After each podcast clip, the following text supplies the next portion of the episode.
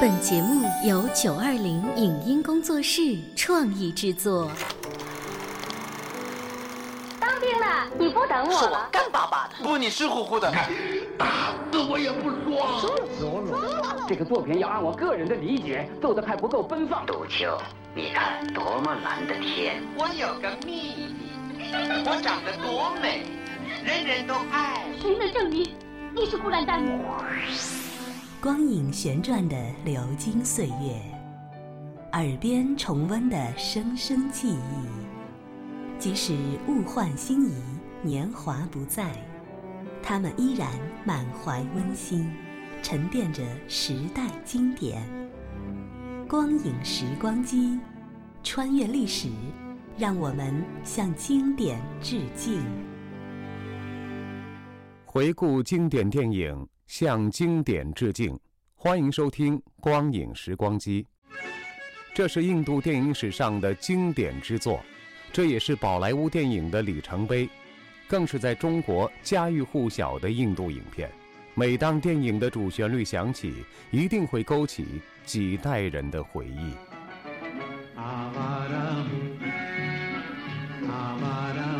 这就是印度电影《流浪者》。我是流浪汉，你是在富贵人家教养大的，我是在监狱里长大的，我们不是一样的人，你怎么能爱我？你不是一个人，垃圾，有你母亲和我帮助你。你帮助我，帮助流浪汉。是的，不管谁说什么，我也是爱你。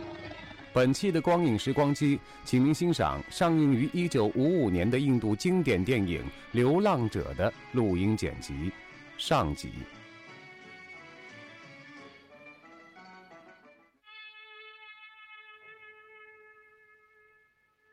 上正要开庭审判，旁听席上已经坐满了人，有青年，也有上了年纪的人。他们在纷纷议论。今天这个案件确实很惊人，我心里很激动。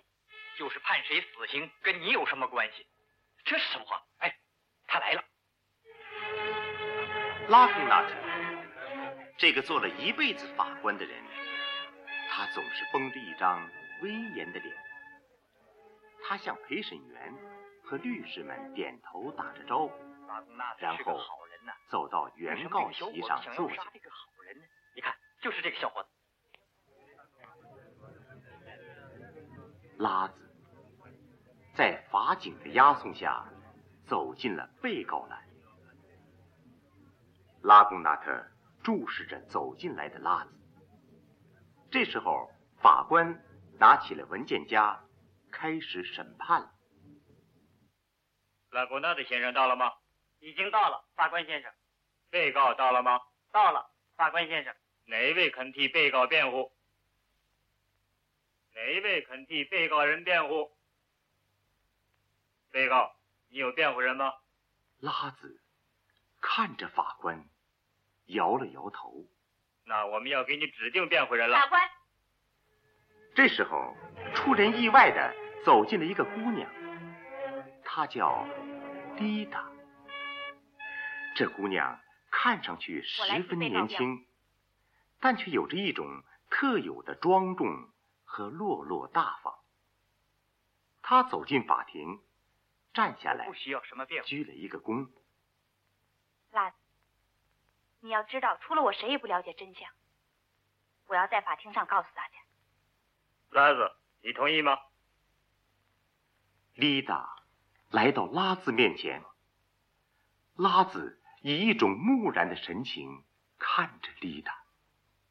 原告拉古纳特走到台前，开始申诉。我保证不说一句谎话，完全据实申诉。拉贡纳特先生，你知道不知道被告为什么要杀害你？他跟你有仇吗？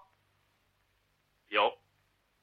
这种仇恨是罪犯对法官的仇恨，因为法官对贼、对强盗向来是毫不留情的。他跟你个人有没有私仇？没有。我跟这个人素不相识。法官先生，我的话问完了，那么就请被告的辩护人辩护吧。丽达走到他的保护人拉古纳特跟前。老师，你常教导我，在法庭上不应该昧着良心说话，要公正。如果我在这里说的话使你难过，引起你精神上的痛苦，那你要原谅我。这是我第一次做律师，请祝贺我。他亲切的低下了头，像是虔诚的在接受老师的祝福。然后一转身，却突然变成了另外一种神态。他严肃的质问拉贡纳特：“你称被告为天生的罪犯，这是什么意思？请你解释。”这我认为用不着解释。他是天生的流浪儿，从他父母那里继承了犯罪的天性。请问你有儿子没有？没有。这个与本案没有什么关系。有很大关系，请你回忆一下，多年以前你有过儿子没有？没有，这与本案毫无关系。我再向你提一个问题：是哪一年？因为什么你把妻子赶出去了？法官先生，与本案无关的问题，我是否有责任回答？律师先生，请您提与本案直接有关的问题。法庭上要追究被告是不是企图谋杀，原因是什么？你别说了，我是凶手，我是凶手，我确实想要杀死他。拉子在被告栏里跳了起来。肃静，请律师继续辩护。法官先生，你看被告并不否认想杀拉布拉特，于是这就产生了一个问题：他为什么想要杀拉古拉特？原因要比你想象的复杂的多。我想替被告说明这个原因，请法官允许我再问问拉古拉特。你问吧。我再重复我的问题，请你向法官说明。是哪一年？为什么你把妻子赶出去了？回忆过去是很痛苦的，但你必须回答这个问题。对被告人、对你自己、对这个案件都是很重要的。我恳求你，恳求你，请你回忆一下，是哪一年？为什么你把你的妻子赶出去了？是哪一年？为什么你把你的妻子赶出去了？是哪一年？为什么你把你的妻子赶出去了？那件事发生在二十四年以前。当时我住在洛克纳，我在那里和一个叫莉莉的女子结了婚。她很美丽，也很贤惠，我非常的爱她。如果不是我的家庭逼着我，我绝不会和她分离的。当时我的处境。实在是迫不得已。事情的经过是这样的：有一天，我和莉莉从阿拉哈巴德回家，我绝没有想到，我的生活会在这条河的中游遭到了波折。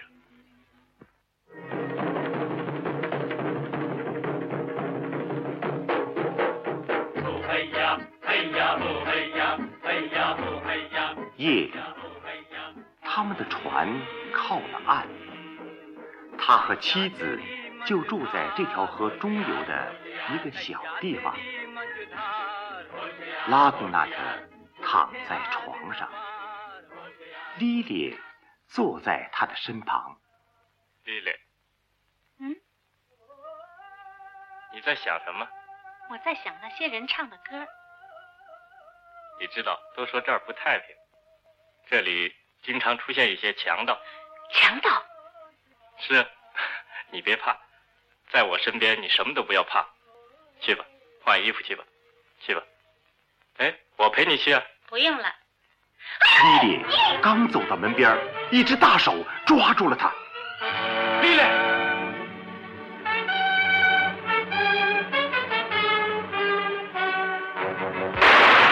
你别打枪，打着太太怎么办？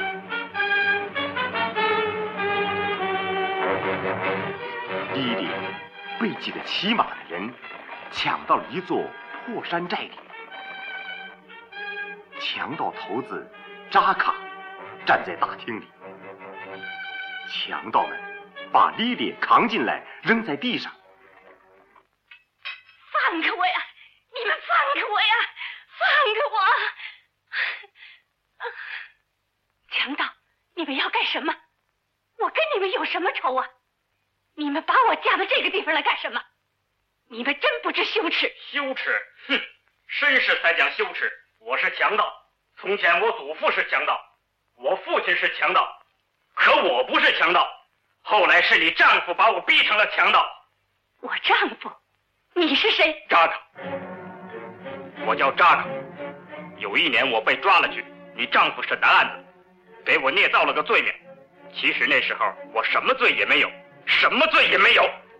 就因为我是强盗的儿子，就把我关到监狱里去。是你丈夫断送了我的一生，我今天要报仇！啊！莉莉惊喊了一声，失去了知觉。哼！来人，把他抬走。莉莉躺在床上，一个老太婆坐在她的身边，扎卡站在门旁。他醒过来没有？啊，他还昏迷不醒呢，扎嘎，你别动他。他身上怀孕了，他怀着孩子了，你还是把他放了吧。折磨这样的人有罪，死后要下地狱的。有孩子了，拉贡纳特有儿子了。那时候拉贡纳特说过，父亲是个好人，儿子一定是好人。父亲是个做贼的，儿子一定也是个贼。哼哼，我倒要看看拉贡纳特的儿子是不是好人。等他醒过来，你把他放了吧。哼，我让你说，好人的儿子是好人，贼的儿子就一定是贼。在拉贡纳特的家里，拉贡纳特刚从外边回来。老爷，今天是您大喜仆人呢，迎了上去。这可是喜事太太回来了。嗯啊，真的。是真的，他回来了，丽丽，丽丽，丽丽，你在哪儿啊，丽丽？快点，快点把灯点起来，丽丽。亲爱的娜塔，我又回到你的身边了，亲爱的。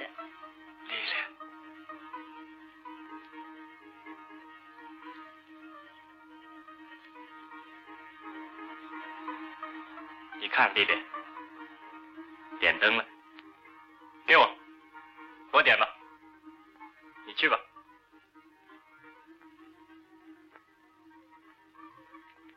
哎，丽丽，你是怎么从强盗那儿回来的？他们怎么肯放了你呢？强盗也不能把我怎么样，有你的爱情保护着我，谁也不敢害我。我给你拿衣服去，你等一等，我就回来。丽丽，丽丽，这几天我真着急啊，真把我想坏了。我派人到处找你，我真担心。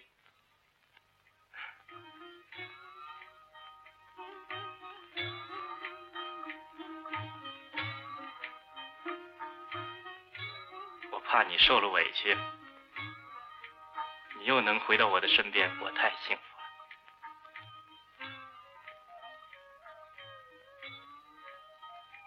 件事绝不能算完，我要打听这个强盗的名字。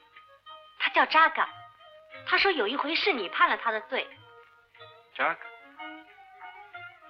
他从监狱里跑出去了。丽丽，他要再犯到我的手里，我一定要判他的死刑。他就是想报仇，这次多亏你的爱情保护着我。我可以问你一句话吗？什么？是你说过，好人的儿子是好人，贼的儿子就一定是贼吗？是啊，那是绝对的。你问这个干什么？没什么。过了几天，莉莉坐在床上，专心的织着小袜子。她一点也没有注意到拉贡纳特的神情有点不对。有一位小客人快到咱们家来了。纳特，客人，你说什么？他长大了也要做法官。哦，我有急事要出去。纳特，你没听明白我的话。我得赶快走，等回来再谈。瞧，你喜欢吗？喜欢，娜特，我看你好像生我的气了。啊？生气了？没有。我为什么要生气呢？等午间回来再谈吧。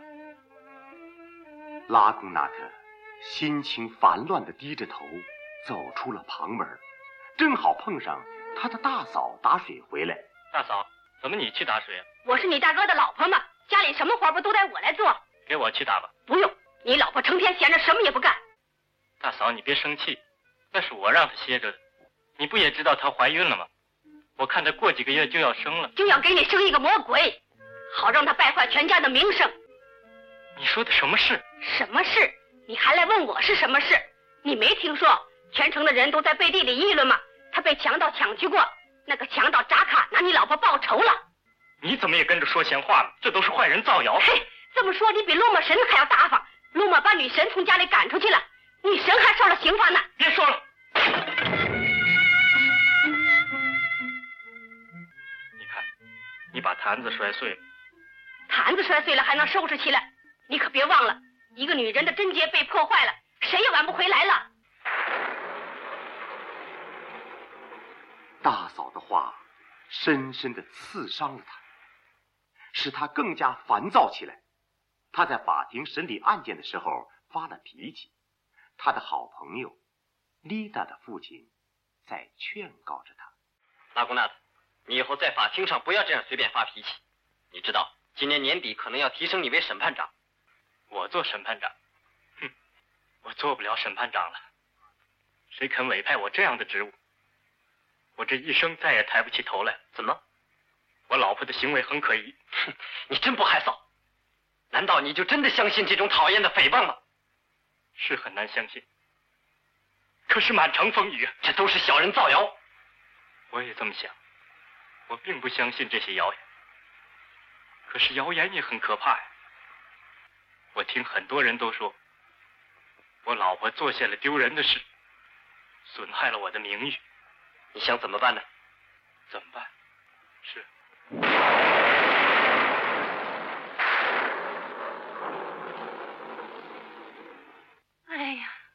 他的家里，哎呀，莉莉就要生产了。我渴呀！他躺在床上折腾着。娜特，娜特。大嫂啊，你们来帮帮我呀！哎呀，你们来呀，来看看我吧！哎呀，我害怕呀！你们为什么谁也不来呀？哎呀，你们都到哪儿去了？来人呐！纳特，你为什么也不来呀？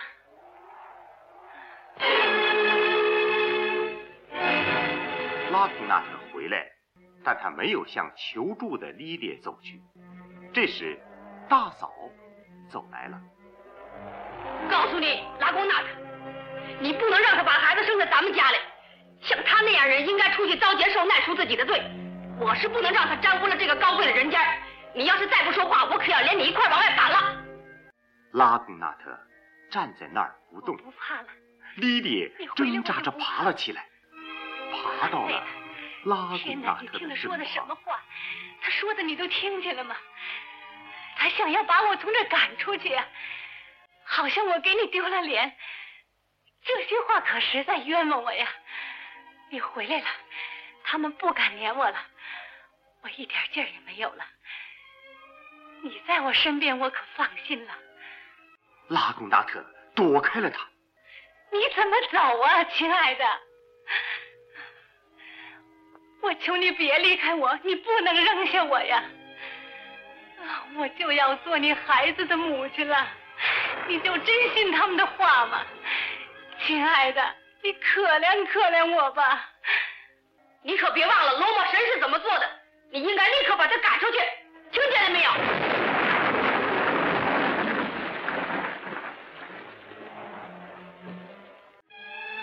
你为什么不？做声。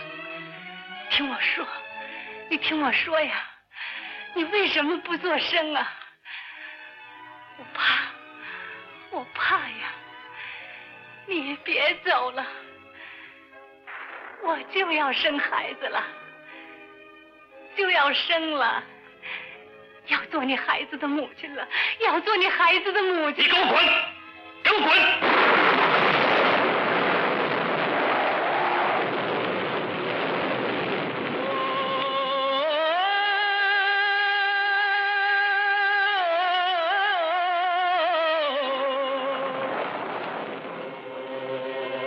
！पतिव्रता सीता माई को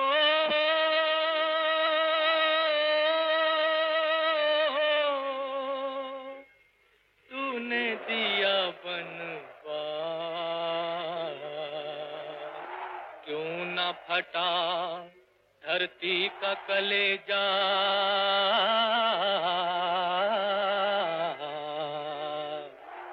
क्यों न फटा 李迪蹒跚地走在大雨滂沱的马路上，一阵剧痛使他再也支持不住了，摔倒在马路旁的水沟边。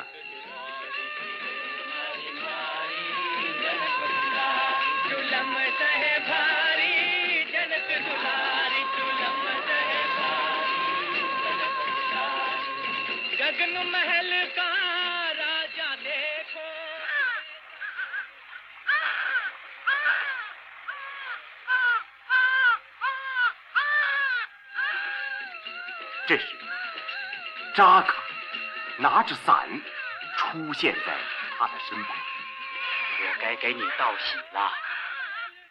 法官老爷的孩子生在肮脏的臭水沟里了，拉贡纳特先生。 दीप से मोती गंदले जल में सुंदर कमल खिलाए खिलाए सुंदर कमल 你知道不知道你的妻子被你赶走以后的情况？在法庭上，你就一直丽达没打听吗？继续着他的辩护。那我他，质问纳贡拉特，你那无辜的妻子怕再受到折磨，就离开了那克劳，不得已流落到孟买。你的儿子就生长在贫民窟里。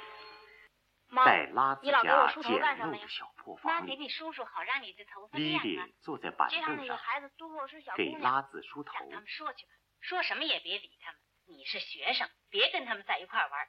他们天天在街上乱跑，都是些流浪儿，早晚要被人关到监狱里去的。妈，流浪儿是干什么的？那是些不喜欢做工的人，不务正业，偷别人的东西。流浪儿啊，都是些坏人，整天喝酒啊、赌钱的。那么他们都快乐吧？妈，我长大了也要做个流浪儿。你说什么？以后可不许你说这样话。你长大要当法官，法官，像你父亲。孩子，你不是流浪儿。拉子，在学校的教室你抱着里，这干什么？怎么不只有小出去买冰拉子激凌呢？一个人坐在书我没有钱买桌旁边。小丽达你妈妈不给你吃着冰淇淋跑了进来。爸爸每天都给我一个卢比。我妈妈没有钱，我请你吃吧。不要。我妈不让我要别人的东西。不让你要，你不会自己夺吗？啊哈！野人，野人？不不不不，拉子，今天到我家去玩吧。我干什么？今天是我的生日，你到我家去好好玩玩。有很多同学可热闹了，大家在一起跳舞、唱歌，可好玩了。我们祝你生日，我们祝你生日。晚上，在小丽达的家里，同学们穿着华丽的服装，拿着珍贵的礼物来祝贺小丽达的生日。她今天显得特别漂亮，她愉快的在同学们中间跑来跑去。忽然，他发现了站在屋角里的小拉礼子。物来了吗？丽达，我没有钱给你买礼物，下次再送给你吧。你以为只有从商店买来的东西才算礼物吗？你送给我一朵鲜花也行，鲜花也行。小拉子在花盆里折下了一朵鲜花，这朵吧，戴在了小滴的头上。你可别忘了，我以后一定送给你真正的礼物，比这贵重的。谢谢你。不过那不会比这更贵重的。丽达，快去吧，你爸爸叫你了。就来，拉子，我领你去见我爸爸去。小丽达和小拉子向客厅跑去了。客厅里还有一位客人，他就是法官拉贡纳特。丽达，你看谁来了？你好，法官先生。丽达，已经长这么高了。他还能认识我呢，我祝贺你。哎呀，不过我刚下火车就来了，还没来得及给你买礼物呢。呃，这样吧，我送给你一朵鲜花吧，这朵，就这朵吧。谢谢你。嗯，我来替你戴上。不，已经有人送给你一朵了。这朵花是拉子送的，爸爸您看，他叫拉子，我们在一起读书。哦，拉子。您好，先生。你好，孩子。您好。好孩子。拉子说他长大了也要做法官呢。是吗？这好极了。这个职业选择的好啊，是你父亲告诉你的吧？你父亲叫什么名字？不，我不知道，我没有父亲。他死了吗？不不，他没有死，我父亲还活着。就是，就是，就是不跟你们住在一起，他把你们遗弃了。这么说他是坏人。不许你说我父亲的坏话，你再说，再说。拉子，立着。几年前，北京青年报上有一篇游记。说一些上了年纪的中国游客到印度去参观游玩，无意中发现当地的长途汽车上依然在播放《流浪者》里的插曲，这让他们既惊喜又感慨。说到印度电影，一般人都知道印度是一个电影生产大国，印度宝莱坞的影响也很大，但对印度这个国家的认识却普遍不够深入。改革开放之后。在我国可以看到许多公映的外国电影，这其中印度电影就是一个重要组成部分。当时，欧美大片尚未大规模的进军中国电影市场，我国观众对印度电影的观看热情很高，观众规模远不是今天可以想象和比拟的，可以说丝毫不亚于后来人们对美国大片的喜爱。《流浪者》在那段时期常年上映。许多观众看的次数就不仅一次两次。这里是光影时光机，稍后欢迎您继续收听。以上节目由九二零影音工作室创意制作，感谢您的收听。